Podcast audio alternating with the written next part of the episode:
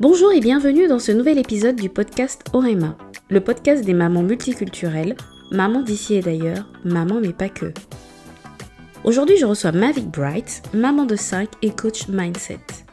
Je fais partie de sa communauté de plus en plus nombreuse sur Instagram et je profite régulièrement de ses partages qui me boostent et me font sentir empowered, comme le disent les anglophones. Dans cet épisode, nous avons parlé de courage, de valeurs familiales fortes et aussi de trépanositose.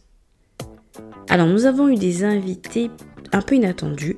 Ce sont les chiens de ma vie que vous entendrez dans la deuxième partie de l'épisode. La technique ayant ses limites, vous entendrez un peu de bruit, mais je tenais absolument à partager cette conversation avec vous. J'en profite pour vous dire que Mavic vient de sortir son premier livre. Si vous êtes intéressé, commandez très vite car ils se vendent comme des petits pains. En tout cas, j'ai commandé le mien. Merci encore à Mavic pour sa disponibilité et sa générosité. Je vous recommande de prendre un stylo pour prendre des notes pendant cet épisode. Et je vous souhaite une bonne écoute.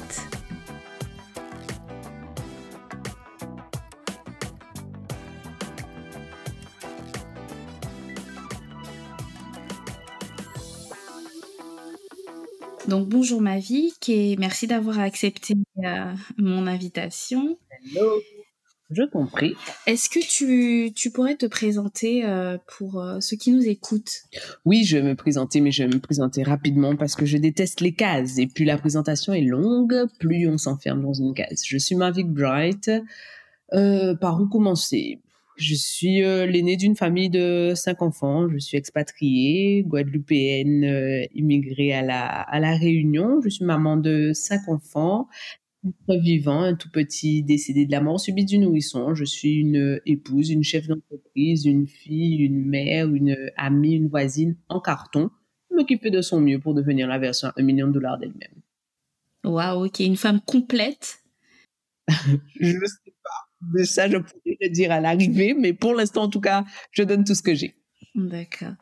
Et euh, dis-moi, est-ce que l'environnement dans lequel tu as grandi a une, une influence sur la famille que tu as voulu fonder? Bien sûr, mm-hmm. oui. Euh, en revanche, j'ai besoin que tu étayes ta question pour savoir dans quel sens je te... Je... Oui, bien sûr. Alors en fait, tu disais que tu avais euh, des frères et sœurs. Et donc, est-ce que le fait d'avoir grandi dans une famille avec des frères et sœurs t'a donné envie de reproduire un peu ce, schéma familial et avoir plusieurs enfants? Je te pose la question parce que moi, par exemple, je suis fille unique et, euh, et aujourd'hui j'ai deux enfants, mais je pense que certaines personnes, en fait, du fait d'avoir vécu dans une famille euh, où il y avait plusieurs enfants avec l'ambiance qu'il y avait, etc., ça leur donne envie de reproduire ça pour leur enfant, en fait. Mmh Alors, moi, je pense que l'environnement dans lequel on grandit a toujours un impact ou une influence sur ce qu'on fait. Après, cette influence est une influence qui est dans le mimétisme ou qui est dans le la différence, mais il y a toujours un impact. Donc oui, la famille dont je viens m'a influencé. Oui, j'ai adoré avoir des, frères et sœurs. Et j'ai tellement adoré ça que je me suis dit euh, si on pouvait être encore plus nombreux ce serait encore plus chouette. Je pense que la, famille étant la cellule élémentaire de la société je me dis que plus on vit dans une grande famille plus on a de chances d'être aguerri pour vivre de façon épanouie et épanouissante dans la société. Et euh, parmi les valeurs que t'ont transmis tes parents, est-ce qu'il y en a en particulier que tu aimerais toi transmettre à tes enfants? Oui. Euh, alors plus que plus que je n'aimerais euh, aujourd'hui, mes cinq enfants sont là, donc ça, ça, ça, fait partie des choses que je transmets. Euh, mes parents m'ont inculqué le, le courage, l'amour, la solidarité. et, et chez moi, ces trois valeurs sont non négociables. je considère qu'on qu'aimer est un verbe actif. Je déteste la l'espèce de considération contemplative de l'amour qui serait une espèce de grâce qui nous toucherait et donc euh, hop on aurait le coup de foudre pour un tel ou et pas pour tel autre. Je pense que dans la famille euh, le, le, la considération du verbe aimer comme étant un verbe d'action est encore plus importante. C'est-à-dire que au-delà des, au-delà des, des affinités qu'il pourrait y avoir ou pas. Euh, chacun a le devoir d'apprendre à connaître l'autre, de façon à être en mesure de détecter chez lui les parties aimables, les parties attachantes, les parties sensibles. L'amour chez moi, c'est non négociable. Ensuite, la, la solidarité, mais presque dans un esprit clanique, voire militaire. On est ensemble, quoi qu'il advienne. Donc, on n'a pas toujours raison et on n'est pas toujours d'accord les uns avec les autres, mais ça, on le garde pour nous. Euh, quoi qu'il advienne, euh, vis-à-vis de l'extérieur, on se défend et on est du côté les uns des autres. Ça, c'est c'est pas négociable. C'est ce que je pratique jusqu'à aujourd'hui avec mes avec mes frères et sœurs et avec mes avec mes deux parents. Donc, quoi qu'il advienne, mes frères et sœurs ont raison. On règle nos problèmes ensuite en interne tous les trois quand on n'est pas d'accord. Et enfin, il y a le courage. Le, courage qui pour moi se décline en trois actes, euh, en trois axes, pardon. Le le courage d'être soi. Être soi demande du courage dans la mesure où être soi, c'est reconnaître qu'on est différent, qu'on est unique. On se cache très souvent derrière le côté idéal de l'unicité, mais qui dit être unique, dit être différent. Donc, qui veut dire être différent, veut dire être quelque part seul dans sa différence. Donc, le courage d'être soi, le courage de se définir. Se définir, c'est pour moi échapper au, euh, au cadre qui aurait été fixé par autrui, par la société, par nos parents ou alors par la vision qu'on a à l'origine de nous-mêmes. Euh, lorsqu'on demande à autrui de se définir, la plupart du temps, il se définit par rapport à l'autre. Euh. Je suis un tel, donc un tel c'est généralement un prénom et un, nom de famille, donc un tel par rapport à la tribu. Et ensuite, je suis épouse, mère, sœur, etc. Donc je me définis par rapport à autrui. Cela demande un courage certain de se définir au-delà de ce que l'autre nous renvoie. Qu'est-ce que je suis en tant qu'individu, en tant qu'intégrité, en tant qu'être unique? Et enfin, le courage de s'affirmer. Être soi est une chose et se définir en est une autre. En revanche, le tout est complet dans la mesure où on est capable d'affirmer ce qu'on est. Affirmer ce qu'on est, c'est assumer de parfois blesser, vexer, déranger, d'être rejeté ou de rejeter, d'être seul alors qu'on voudrait être accompagné. Bref, s'affirmer est une espèce de façon d'honorer notre puissance. Donc voilà, voilà en gros ce que mes parents m'ont transmis et que je m'efforce tous les jours dans le quotidien de transmettre à mes enfants de l'amour, de la solidarité et du courage. Ouais, je trouve que ce sont euh, de, très très belles valeurs et que c'est pas forcément évident en fait quand tu parles de courage. Euh, c'est vrai que ça demande vraiment énormément de courage et il faut arriver à trouver euh, finalement et c'est en soi qu'on trouve euh, la force de mettre en œuvre tout ça ou auprès de ses proches peut-être? Je crois que le courage est quelque chose d'éminemment solitaire. Le courage, c'est l'aptitude à agir en dépit des peurs, des doutes, des inquiétudes et des appréhensions. Ça, l'aptitude à faire quelque chose, on ne peut pas la trouver en autrui. Le courage est pour moi une valeur qui tombe en désuétude alors que c'est la réponse à bon nombre des questions existentielles de notre ère moderne. Le courage est une décision suivie d'un acte volontaire. Et là, pour le coup, il n'y a pas besoin d'autrui. Il y a juste la solitude avec soi-même. La question qu'on se pose à un moment, est-ce que tu te sens capable d'être courageux? Pas est-ce que tu te sens capable de Pas est-ce que tu crois que tu peux Juste, est-ce que tu peux être courageux? Comment se fait-il qu'on demande aux enfants de faire preuve de courage le premier jour où ils vont à l'école et où ils pleurent parce qu'ils n'ont pas leur doudou? Comment se fait-il qu'on demande aux enfants de faire preuve de courage lorsqu'ils tombent et s'égratignent le genou qui est parfois sanguinolent? Comment se fait-il qu'on demande aux enfants de faire preuve de courage lorsqu'on les emmène faire une prise de, une prise de sang? Et qu'on ne pourrait pas, en tant qu'adulte, faire preuve de courage? Le courage est un acte solitaire et volontaire pour moi. Oui. Et est-ce que le, le féminisme évoque quelque chose pour toi? Alors, est-ce qu'il évoque quelque chose? Oui, bien sûr, oui. Je veux dire, oui, dans ta dans ta manière de, de penser, de voir la société, est-ce que est-ce que tu te définis toi en tant que féministe? Je ne sais pas parce que euh, pendant longtemps, je me suis définie comme étant féministe jusqu'au moment où j'ai prêté l'oreille au bruit qui venait de la société et où je me suis rendu compte que pour beaucoup, le féminisme qui est pratiqué dans l'ère postmoderne est un féminisme exclusif. Ce que j'entends par un féminisme exclusif, c'est une façon de dresser les genres les uns contre les autres, comme s'il y avait un genre plus fort qu'un autre, ou comme s'il y avait un genre qui pourrait se passer d'un autre. L'homme cherche depuis des millénaires de façon à faire des enfants avec un seul sexe, et ce n'est pas possible. Pour moi, la reproduction sexuée est bien la manifestation du fait que les genres sont complémentaires. Alors, si je devais me définir comme féministe, je dirais que je suis une féministe d'inclusion. Le meilleur moyen de pratiquer l'égalité des sexes est de considérer l'homme comme étant un individu plutôt que comme un sexe et de parvenir à faire que l'homme, avec un petit h, se considère comme une femme comme une autre. En arrivant à pratiquer un féminisme d'inclusion, en arrivant à inviter l'homme au cœur des expériences qui parcourent la féminité, pour moi, c'est le meilleur moyen d'accéder à l'égalité.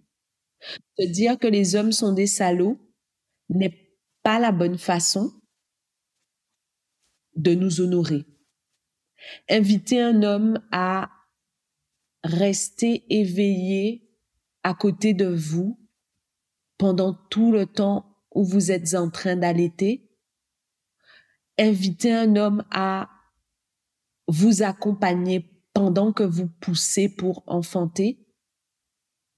Inviter un homme à vous assister au moment où vous, en raison d'une décharge menstruelle hormonale, vous souffrez, ça, c'est l'inviter dans une réalité à laquelle il ne peut accéder que grâce à une femme comme porte d'entrée. Et ça, c'est du féminisme d'inclusion. Voilà. Oui. Donc, ah oui, un féminisme où euh, on est complémentaires, on fonctionne ensemble. Mm-hmm. C'est l'objectif, voilà. C'est pas de dire que l'un euh, soit au-dessus mm. de l'autre. Euh, c'est pas ça mm. qui est qui fera avancer la société. Finalement. Non, je ne pense pas. D'accord. D'accord.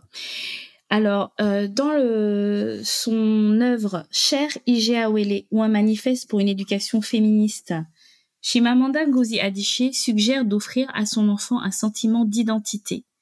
Est-ce que cette idée résonne en toi? Je sais pas, parce qu'il faut. Alors, oui, que j'en dise un peu plus sur euh, sur le sentiment d'identité. En fait, alors elle, euh, elle parle de son cas particulier en fait où elle est euh, elle est donc d'origine nigériane de l'ethnie Igbo. Et en fait c'est c'est une identité comme un peu comme une appartenance mmh plutôt à laquelle elle tient mmh beaucoup et donc euh, voilà, ce, cette œuvre n'est pas à son sujet à elle, mais ce sont des conseils qu'elle donne euh, à son mhm. amie. Et en fait, donc elle, euh, elle, elle conseille à son amie de donner d'inculquer à sa fille un sentiment d'appartenance donc à son ethnie, à son pays et aussi à, à, voilà au fait que ce soit une femme noire. Est-ce que ça, ça te parle Ah oui, carrément, bien sûr, bien sûr. Oui, je pense que je, je, pense que euh, plus on est à l'aise dans ses racines, et plus il est facile de naviguer à l'intérieur d'une société qui n'est pas toujours amène. Je, je m'efforce quotidiennement d'inculquer à mes enfants la créolité. Mes enfants sont des créoles. Je suis guadeloupéenne. Ma mère est née lors d'une escale en Martinique et ma famille maternelle est guyanaise. Donc, euh, je suis une créole de l'arc antillo-guyanais. Et je vis aujourd'hui à La Réunion et j'ai découvert à La Réunion une autre créolité. En découvrant cette autre créolité, j'ai le sentiment d'avoir découvert la grande créolité, d'avoir découvert ce qui rapproche les créoles. Du coup, je m'efforce dans, dans, dans, dans, les, dans les grandes notions tout comme dans les tout petits actes de tous les jours, d'inculquer à mes, à mes enfants la créolité. Ça va passer tant par le fait que je leur parle le créole euh, guadeloupéen ou, le créole réunionnais. La vérité, c'est que c'est plutôt eux qui me parlent, sont plutôt eux qui me parlent le créole réunionnais. Et euh, euh, je, je m'efforce de considérer que le créole n'est pas une langue d'exclusion. C'est une langue comme toutes les autres qui possède certaines nuances et donc, certaines choses, nous les exprimons en créole lorsque d'autres nous les exprimons en français, lorsque d'autres nous les exprimons en anglais ou en espagnol. Et au-delà de ça, je rappelle à mes enfants qu'ils sont noirs. Je ne crois pas qu'en fuyant la question de la couleur, je ne crois pas que nous facilitions les choses.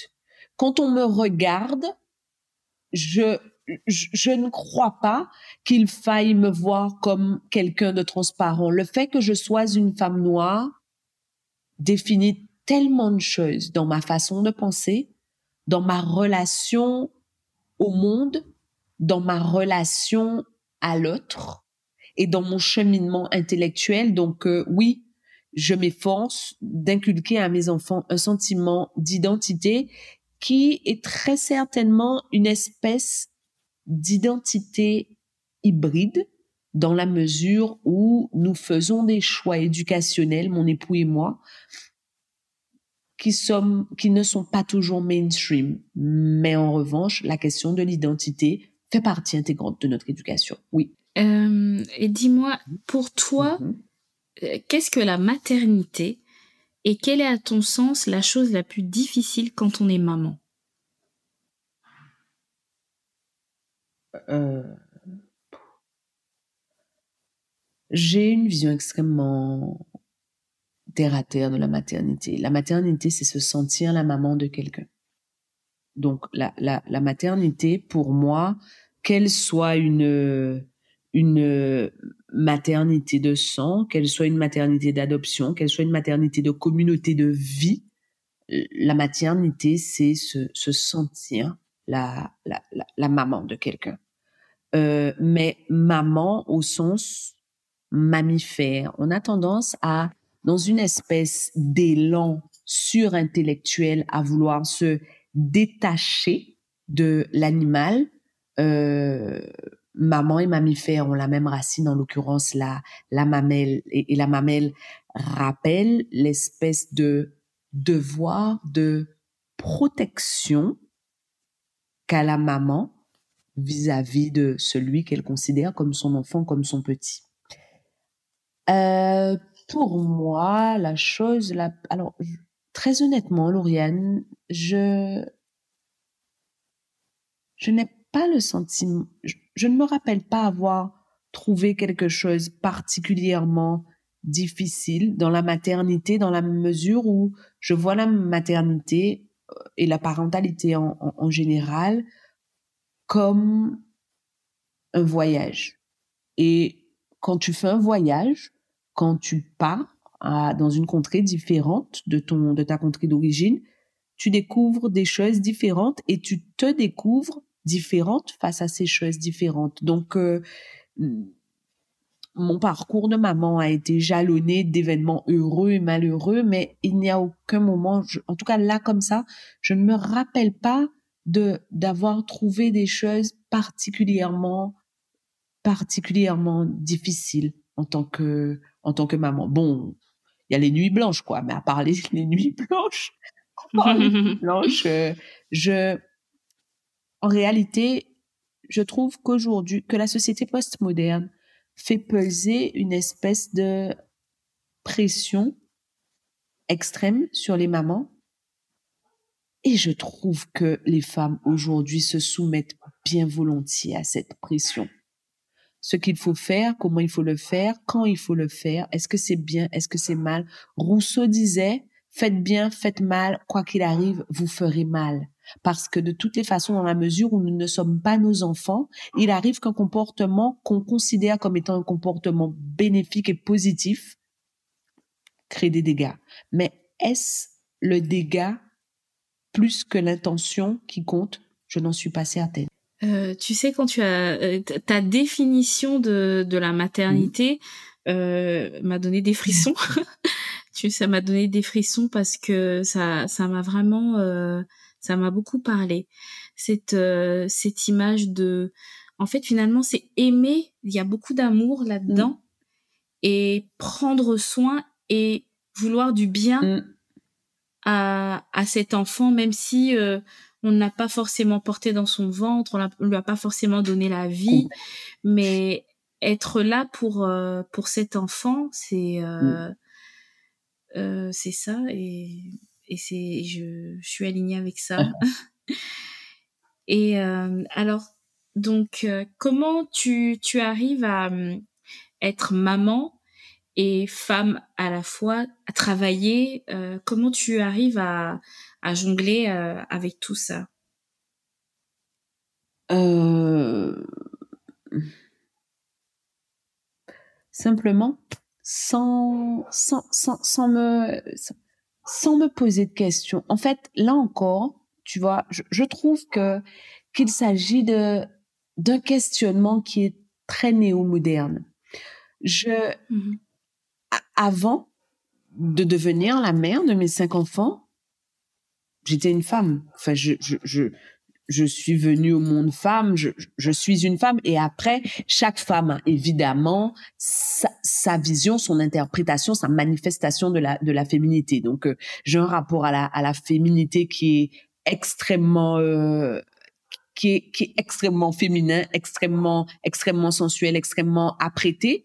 Euh, et, donc j'étais comme je suis avant d'avoir des enfants et je suis convaincue que pour être en mesure d'aider des enfants à devenir eux, à avoir le courage d'assumer ce qu'ils sont et à avoir le courage d'affirmer ce qu'ils sont, il faut soit le faire. L'enfant apprend plus par l'exemple que par le mot. Et donc, je, suis convaincue que pour être une bonne maman pour mes enfants, il faut d'abord que je sois moi, que je sois profondément bien moi. Donc, pour moi, il n'y a pas de négociation euh, dans le fait de d'être une femme.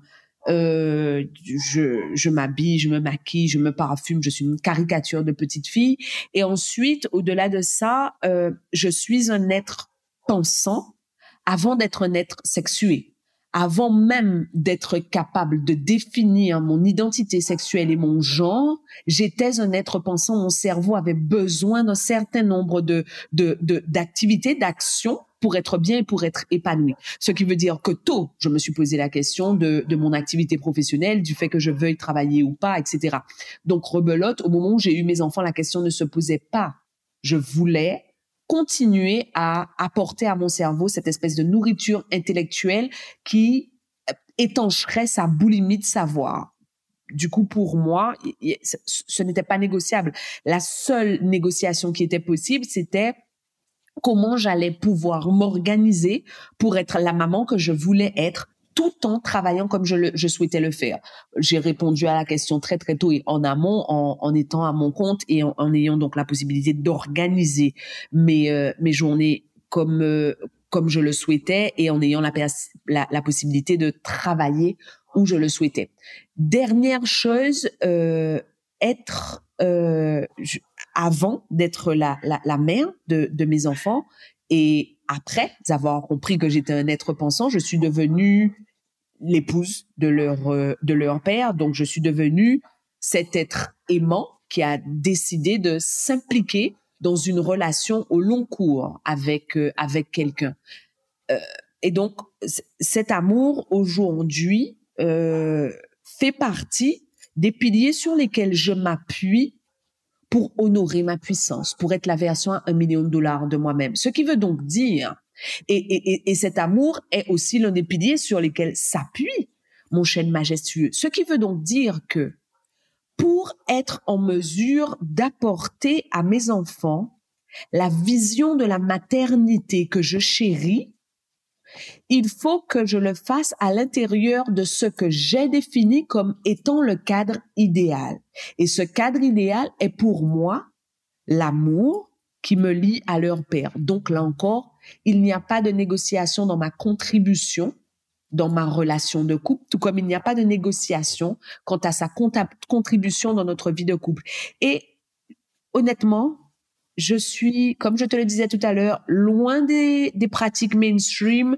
Je fais comme je veux, comme je sens. Donc, il y a parfois des choix que je fais qui sont aux, aux antipodes des choix qui nous, qui nous sont dictés. Je m'en fiche. Parce que ce qui compte, c'est le résultat. Et le meilleur indicateur concernant le résultat de notre éducation que nous n'aurons qu'à posteriori, c'est l'état de bien-être actuel de la famille. Aujourd'hui, je fais de mon mieux, donc parfois, certains de mes rôles prennent le pas sur d'autres, mais quand à l'arrivée, on rétablit l'équilibre, pour moi, c'est pas plus grave que ça. Et on juge à l'arrivée on se prend trop la tête en cours de route à se dire est-ce que je fais bien, est-ce que c'est bien, est-ce que j'ai tort? Et finalement on fait rien. On fait, on pose des actes et si ça va pas on se corrige. Donc je jongle au fur et à mesure que les situations se présentent à moi. Alors euh, comme je te suis sur euh, les réseaux sociaux, mhm. euh, un thème que que tu, enfin un thème, un sujet que tu dont tu parles souvent, puisqu'il fait euh, partie intégrante de la vie de ta famille, c'est la drépanocytose. Mhm. Est-ce que c'est euh, un sujet que tu, enfin, dont tu peux nous parler un petit peu? Mhm. Euh, mon époux et moi sommes porteurs de la drépanocytose. La drépanocytose est une maladie génétique héréditaire qui affecte l'hémoglobine. Cette maladie n'affecte que les populations noires dans la mesure où à l'origine, cette maladie existait dans les pays d'Afrique noire touchés par le palu. Dieu ne jouant pas au dé, le hasard n'existant pas, en fait, les personnes atteintes, ou en tout cas porteuses du gène de la drépanocyteuse sont des personnes qui ne peuvent pas être euh, affectées par le paludisme, ce qui veut dire qu'à l'origine, cette maladie permettait de protéger contre le palud. Les vagues d'immigration, d'esclavage et autres étant ce qu'elles sont, euh, des populations noires ont été à l'époque déplacées d'Afrique noire pour euh, être réimplantées aux États-Unis, dans la Caraïbe, euh, dans l'océan Indien, amenant avec eux ce gène malade. Il se trouve que deux personnes porteuses du gène de la drépanocyteuse, donc deux personnes qui auraient une hémoglobine AS, l'hémoglobine euh, euh, non euh, l'hémoglobine non malade et l'hémoglobine AA, deux personnes atteintes euh, porteuses de cette hémoglobine AS ont une chance sur deux d'avoir un enfant AS. AS plus AS égale une chance sur deux de faire un enfant AS. Ont une chance sur quatre de faire un enfant complètement sain. AS plus AS égale une chance sur quatre de faire un enfant AA. Mais ont aussi une chance sur quatre de faire un enfant SS. AS plus AS égale une chance sur quatre de faire un enfant SS ou un enfant SC. Et là, il est possible que ce soit la galère.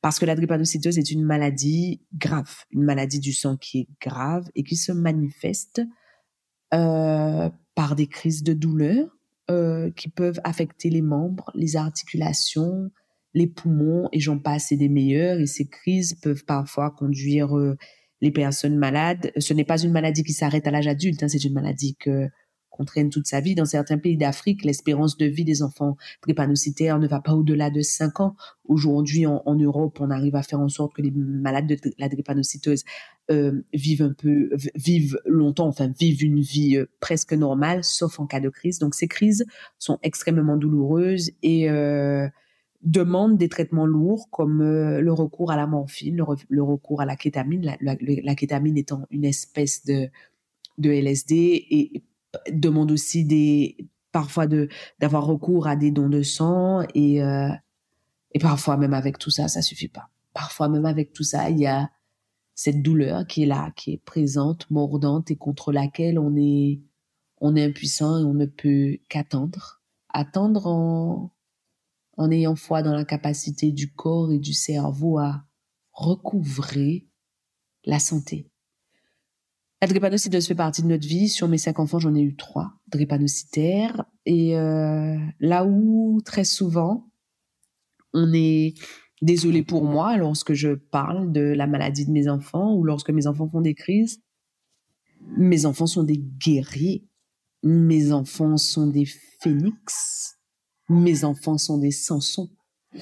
Ce sont ces espèces de forces de la nature qui, même au plus profond de la douleur, sont capables de sourire, sont capables de continuer et sont capables de dire ce n'est que ponctuel.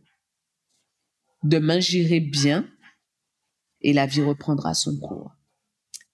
Et voilà pour la.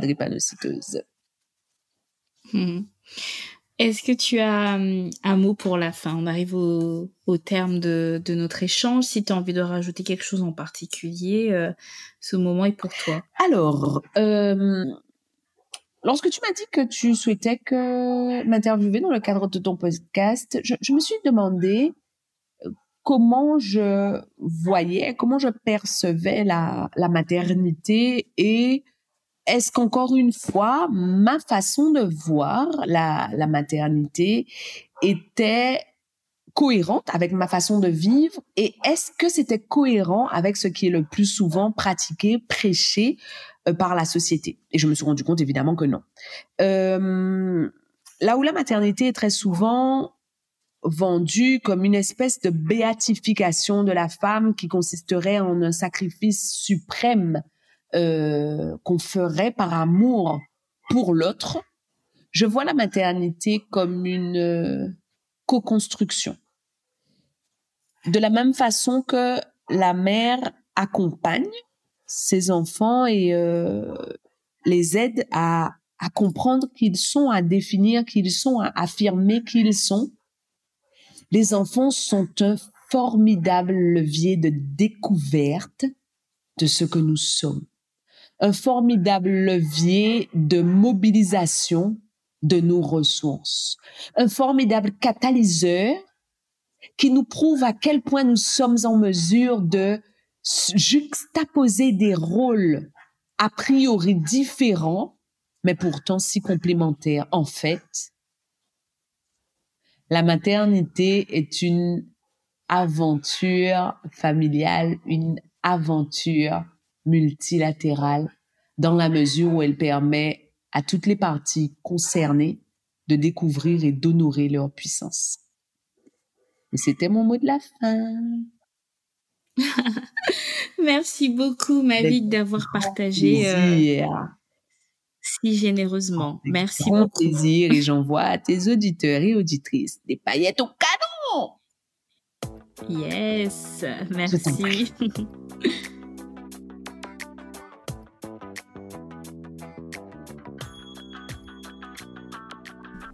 Nous voici arrivés au terme de cet épisode qui, je l'espère, vous aura plu. Si c'est le cas, n'hésitez pas à parler du podcast autour de vous, à partager le lien d'écoute à votre entourage à me laisser 5 étoiles avec un petit commentaire sur Apple Podcast. N'hésitez pas à m'écrire à l'adresse oremapodcast.gmail.com pour toutes questions ou suggestions et retrouvez-moi sur Instagram pour continuer la conversation at orema-du8 podcast. Quant à Mavic, vous pouvez également la retrouver sur Instagram at mavicbright. Comme d'habitude, vous retrouverez les informations dans les notes de l'épisode. Alors je vous donne rendez-vous le 19 décembre pour le dernier petit épisode de la saison 1. Merci pour le temps que vous m'avez consacré et à très bientôt.